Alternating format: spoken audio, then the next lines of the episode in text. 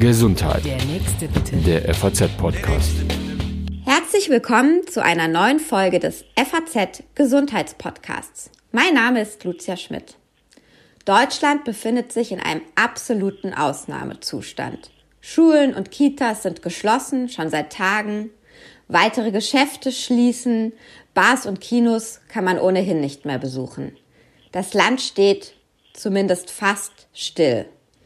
Soziale Kontakte sollen auf ein Minimum reduziert werden und immer mehr Menschen befinden sich in freiwilliger oder auch in gezwungener Quarantäne. Mit meiner heutigen Gesprächspartnerin haben wir vor rund vier Wochen schon einmal gesprochen. Damals befand sich Angela Dumas, die seit einigen Jahren mit ihrem Mann in Shanghai lebt, in Quarantäne und in einem Land, in einer Stadt, die lahmgelegt war. Damals war sie in freiwilliger Quarantäne, weil sie selbst mit ihrem Mann aus einem Auslandsurlaub wiederkam. Nun ist das bei uns so. Und China, so zumindest der Eindruck, und die Daten hat die Corona-Epidemie im Griff. Vielleicht sogar schon fast überwunden. Das aber werden erst die nächsten Wochen zeigen. In jedem Fall werden aber im Moment sowohl in Shanghai wie in ganz China die Quarantänemaßnahmen gelockert. Das Arbeitsleben und auch der gesellschaftliche Alltag beginnt wieder. Auch für Angela, Dumas und ihren Mann. Mit ihr will ich nun darüber reden, wie sich das anfühlt, wie das vermittelt wurde an sie und wie wir von den Erfahrungen in China lernen können für unsere kommenden Wochen hier. Hallo, Frau Dumas. Hallo, Frau Schmidt. Schön, dass Sie sich nochmal Zeit für uns nehmen. Wie geht es Ihnen denn? Sind Sie gesund geblieben seit unserem letzten Gespräch? Ja, danke gut. In Shanghai hält jetzt langsam der Frühling Einzug und wir sind weiterhin gesund. Wunderbar, das ist schon mal die allerwichtigste und äh, schönste Nachricht von unserem Gespräch gleich am Anfang. Ich habe eben ja schon gesagt, ähm, ja, damals, als wir das letzte Mal miteinander sprachen, da waren Sie in Quarantäne und haben sehr eindrucksvoll davon erzählt, mit welcher Solidarität und mit welcher Zuversicht, aber auch mit welcher Disziplin die Chinesen eben mit der Situation umgehen. Nun sind wir Deutschen genau in der gleichen Lage und manche sagen, zumindest im Moment noch, wir legen eben nicht diese Disziplin an den Tag. Ähm, wie nehmen Sie denn jetzt aus der Entfernung die Entwicklungen in Europa wahr? Mit Schrecken. Ich glaube, wir könnten jetzt stundenlang über Hamsterkäufe, das Zögern der Politik und auch egoistisches Verhalten in Notaufnahmen sprechen. Was mich jedoch am meisten geschockt hat, ist, dass China bzw. Asien in den Köpfen vieler sehr weit weg ist und man sich damit erstmal nicht so befasst hat. Alle waren ganz begeistert, dass in Wuhan ein Krankenhaus in einer Woche gebaut wurde, aber irgendwie hat keiner Rückschlüsse auf Deutschland gezogen. Viele, auch ich, haben Fotos, Videos, Interviews veröffentlicht, auch unter anderem hier mit dem Podcast. Und jetzt fragt man sich hier ehrlich gesagt, warum konnte ich eigentlich nicht genug Leute erreichen und warum hat man nicht von China gelernt? Und selbst als die Zahlen in Italien in die Höhe geschnellt sind, haben wir noch die Menschen in Restaurants, auf Spielplätzen gesehen und sie sind auch ins Kino gegangen. Und ähm, was, was für mich noch so ein bisschen die Spitze eigentlich war, dass die, die auf uns gehört haben, die auch sowohl in China als auch in Deutschland gewarnt haben, eigentlich ähm, ja nicht gehört wurden, verhöhnt wurden zum Teil und auch die Warnung einfach runtergespielt wurden. Meine Mutter zum Beispiel arbeitet in der ambulanten Pflege und im Moment mache ich mir um meine Familie und Freunde in Deutschland aufgrund dieser allgemeinen ich nenne es jetzt mal erstmal Ignoranz, mehr Sorgen als um meinen Mann und mich vor vier Wochen hier in China. Und das ist ehrlich gesagt recht traurig. Das ist, äh, muss ich sagen, ist wieder sehr eindrucksvoll und äh, spiegelt, glaube ich, auch äh, die Wahrnehmung mancher Deutschen, aber wieder zumindest von denen, die sich jetzt versuchen, dran zu halten. Und hier gibt es ja auch immer wieder Appelle von Ärzten und eben auch von Pflegediensten und Praxen, zu sagen, wir stehen irgendwie ganz am Anfang, wir müssen uns jetzt zusammenreißen. Damit verbunden ist aber ja auch von vielen, und man kann das jetzt Egoismus nennen, ich nenne es mal irgendwie positiv die Sorge, die Angst, wie das in den nächsten Wochen eben werden soll, wenn wir hier ähm, genau eine, vielleicht auch eine Ausgangssperre bekommen oder selbst wenn es so bleibt, wie es im Moment ist, ist man ja schon sehr, sehr eingeschränkt. Was können Sie diesen Leuten oder was können Sie uns mit auf den Weg geben, wie man eben in, in, ja, sich auf diesen Weg macht, beziehungsweise in diesen nächst, diese nächsten Wochen gestalten kann? Ja, also ich habe in den letzten Tagen auch sehr viele Nachrichten und Fragen von Freunden und Familie bekommen. Und ich muss sagen, ich bin kein Experte, da muss man sich wirklich auch an die Virologen zum Beispiel halten. Aber ich kann das weitergeben, wie wir die Situation erlebt haben. Und ich kann sagen, dass die Isolation funktioniert. Mein Appell ist eigentlich, haltet durch, denkt positiv und bleibt sicher zu Hause.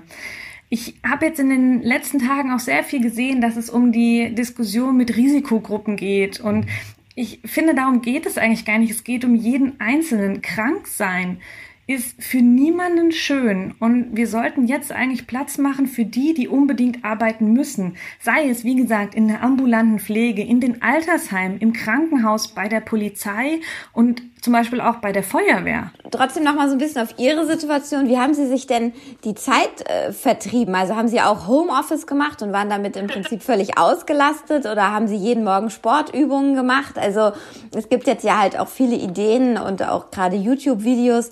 Ähm, genau, wie man sich die Zeit vertreiben kann. Und ich glaube, dass äh, neben den wichtigen Appellen, die Sie sagen, eben auch für jeden Einzelnen so ein bisschen Gestaltung in dem Alltag auch schon helfen kann, das gut durchzuhalten.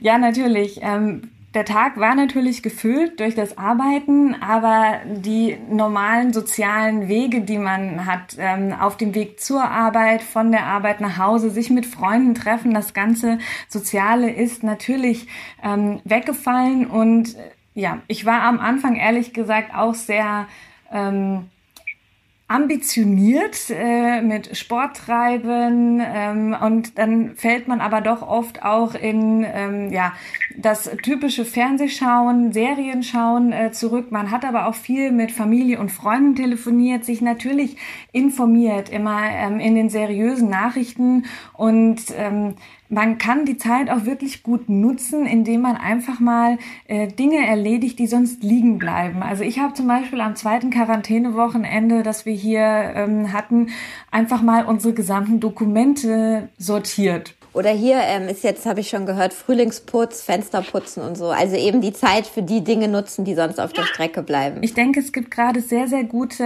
ähm, Beispiele. Also man sieht ja, wie gesagt, YouTube-Videos, aber auch viele Influencer, die ähm, doch einen Livestream anbieten ähm, gegen Einsamkeit, wo man sich austauschen kann. Und ich finde, das ist eine sehr, sehr positive Entwicklung, ähm, die da gerade vonstatten geht, ähm, dass man doch versucht, auch das Beste aus der Situation zu machen und auch zu zeigen, dass man nicht alleine ist. Ich sag mal, was ja auch Hoffnung macht, sowas durchzuhalten oder die Kraft gibt, ist, dass es ja äh, hoffentlich auch hier in Deutschland eben wieder ein Ende hat.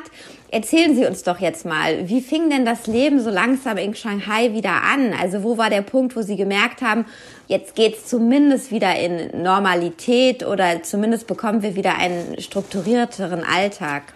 Es gab eigentlich keinen Punkt, ähm, wo man das so direkt gemerkt hat. Es war eigentlich eher ein Prozess und wir sind jetzt auch noch nicht wieder da, wo wir im Januar waren.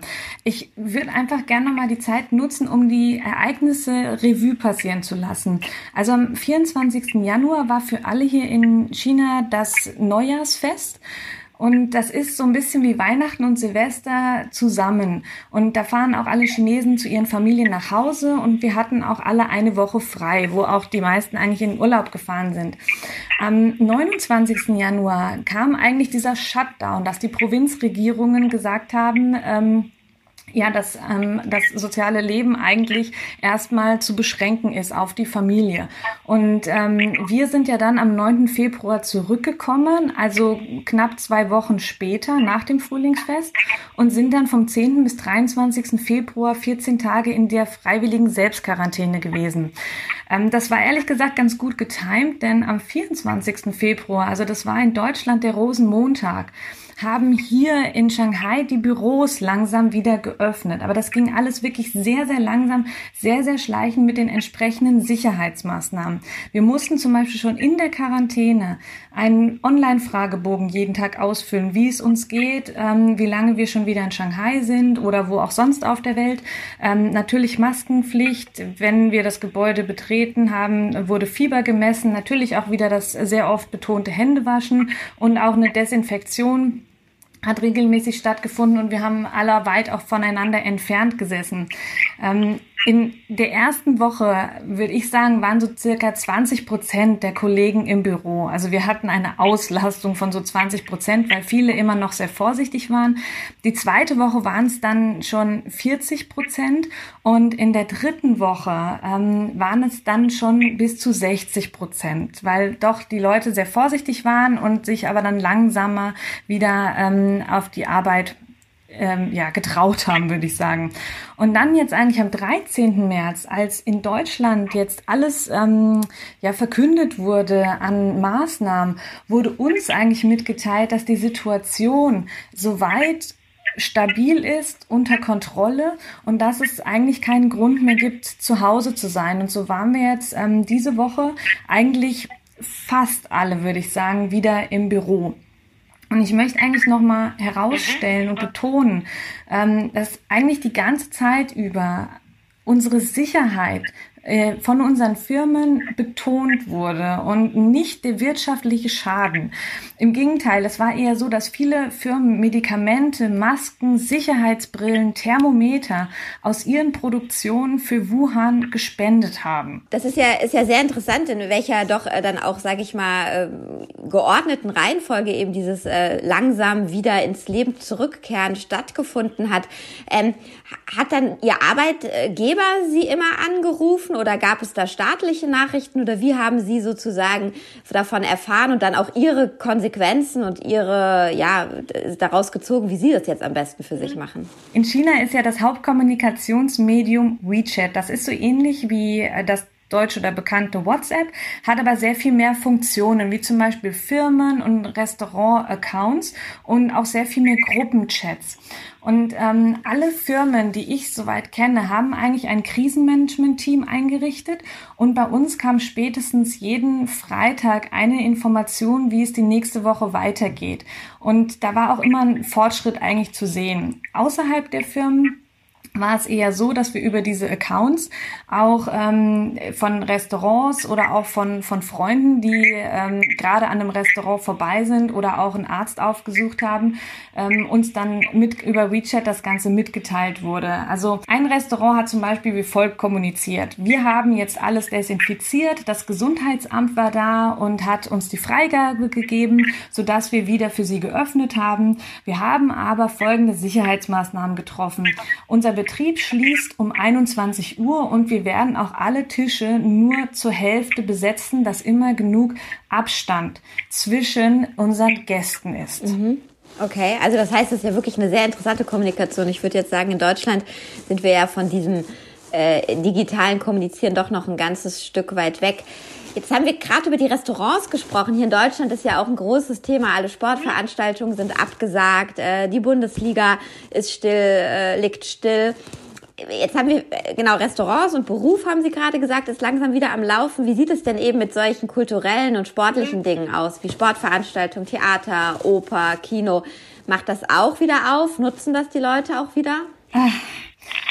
Ja, ähm, also ich kann erstmal grundsätzlich verstehen, wenn man traurig, enttäuscht und wütend ist, dass vielleicht auch eine Urlaubsreise oder das nächste Fußballspiel abgesagt wird. Ähm, hier in Shanghai wurde auch die Formel 1 und viele Messen abgesagt bzw. verschoben. Ähm, wenn man sich aber ein bisschen mit dem Begriff exponentielles Wachstum beschäftigt, wird einem, glaube ich, auch klar, dass dies notwendige Schritte sind und ähm, wir glaube ich, im Moment nicht damit erstmal rechnen können, dass sowas wieder aufmacht. Also hier ist alles noch, ähm, was das betrifft, geschlossen. Auch Schulen, Kindergärten, Sehenswürdigkeiten, Museen, Karaoke vor allem auch. Und ähm, ich wüsste auch ehrlich gesagt im Moment nicht, ob viele Leute das auch nutzen würden, da doch noch viele sehr vorsichtig sind. Okay, also das heißt, ähm, doch auch noch ein Teil, Teil des Alltags und des Lebens ist, äh, schläft, sage ich mal positiv. Ähm, was haben Sie denn aber ja. so als allererstes gemacht, als zumindest eine bisschen wiedergewonnene Freiheit da war. Also sie sind ja wirklich, ähm, also ich finde es bewundernswert, mit welcher Disziplin sie das auch gemacht haben. Aber wahrscheinlich gab es doch irgendwas, auf was auch sie sich gefreut haben. Ähm, was war das? Ja, ich, ich finde es interessant, dass Sie Freiheit sagen. Also ähm, wir waren ja alle in dieser freiwilligen Selbstquarantäne und mal abgesehen davon, dass einfach nichts offen hatte, außer Supermärkte, Post, Banken und Apotheken, haben wir das gar nicht so extrem eigentlich als eingesperrt sein empfunden. Ähm, das lag zum einen daran, dass die Grundversorgung durch Supermärkte und Lieferdienste eigentlich sichergestellt war, zum anderen aber, weil es einfach alle gemacht haben. Also ähm, die Leute waren auch ähm, relativ einig sich. Es wurde gar nicht so viel diskutiert. Und ähm, es wurden auch sehr viele kreativ, haben Online-Kochrezepte ausgetauscht, wie gesagt schon Fitnessübungen gepostet, kleine Filme gedreht. Und ähm, ja, das was was bei uns so war, was wir als erstes gemacht haben, als ähm, wir gesehen haben, dass unser Lieblings-Chinesen-Restaurant, also Dumpling-Restaurant, auf hatte, ähm, sind wir da sofort hingestürmt, weil wir natürlich in der Quarantäne eher ähm, europäisch gekocht haben. Und dann jetzt äh, vielleicht noch die letzte Frage, die auch nicht zu negativ aus Deutschland klingen soll, aber mit, äh, mit, äh, das sind Sätze, die man halt hier in Deutschland jetzt auch immer liest. Und zwar, ähm, man hört nach ähm, diesem Shutdown oder nach diesem, dieser Corona-Krise auf der Welt, und so ist es ja, es ist mittlerweile ganz offiziell eine Pandemie, wird nichts mehr so sein oder die Welt wird sich verändert haben ähm, und wird anders sein als vorher. Ähm, wir sind uns diese vier, fünf, sechs Wochen voraus oder vielleicht auch schon fast acht. Ähm, nehmen Sie das und Ihr Mann, also jetzt ganz persönlich, gar nicht unbedingt, wie macht das Shanghai oder wie macht das China, sondern Sie persönlich, ähm, nehmen Sie das so wahr, dass sich für Sie was geändert hat und irgendwie äh, das wahrscheinlich auch nachhaltig ist?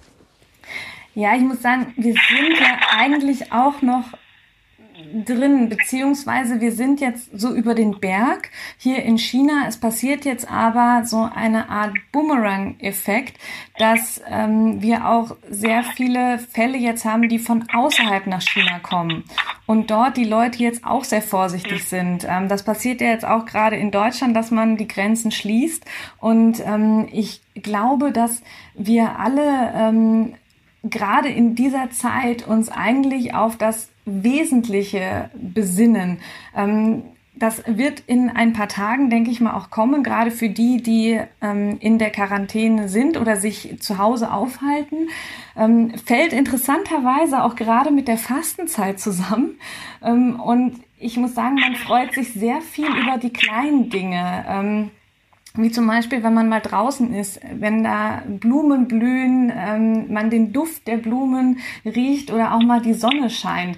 Ich muss auch sagen, nach dieser Zeit ist das gar nicht mal unbedingt auch für meinen Mann und mich, sondern einfach die Gruppe von Menschen, ähm, mit denen wir das Ganze hier durchlebt haben, egal ob Europäer oder Chinesen ähm, dass wir etwas durchgestanden haben. Wir haben gemeinsam Freude und Leid geteilt und auch uns in dieser schwierigen Zeit irgendwie gestützt. Und ich denke mal, dass das auf jeden Fall bleiben wird und hoffentlich auch dafür sorgen wird, dass wir in Zukunft alle besser aufeinander aufpassen. Das ist doch ein wirklich äh, wunderschönes Schlusswort. Ja, liebe Frau Dumas, besten Dank für das Gespräch und ähm, weiter alles Gute in der Ferne. Ähm, wir hoffen, glaube ich, alle gemeinsam, wie Sie sagen, äh, dass es irgendwann oder bald hoffentlich wieder auch normalere Zeiten geben wird. Ja, Ihnen, liebe Hörer, vielen Dank fürs Zuhören. Ähm, ja, nehmen Sie ein paar Tipps von Frau Dumas mit, nehmen Sie das ernst, was im Moment ähm, angekündigt wird. Seien Sie solidarisch, äh, bieten Sie Ihre Hilfe an, wo es möglich ist. Ja, bleiben Sie zu Hause und bleiben Sie vor allem gesund. Gesundheit. Der nächste bitte. Der FAZ-Podcast.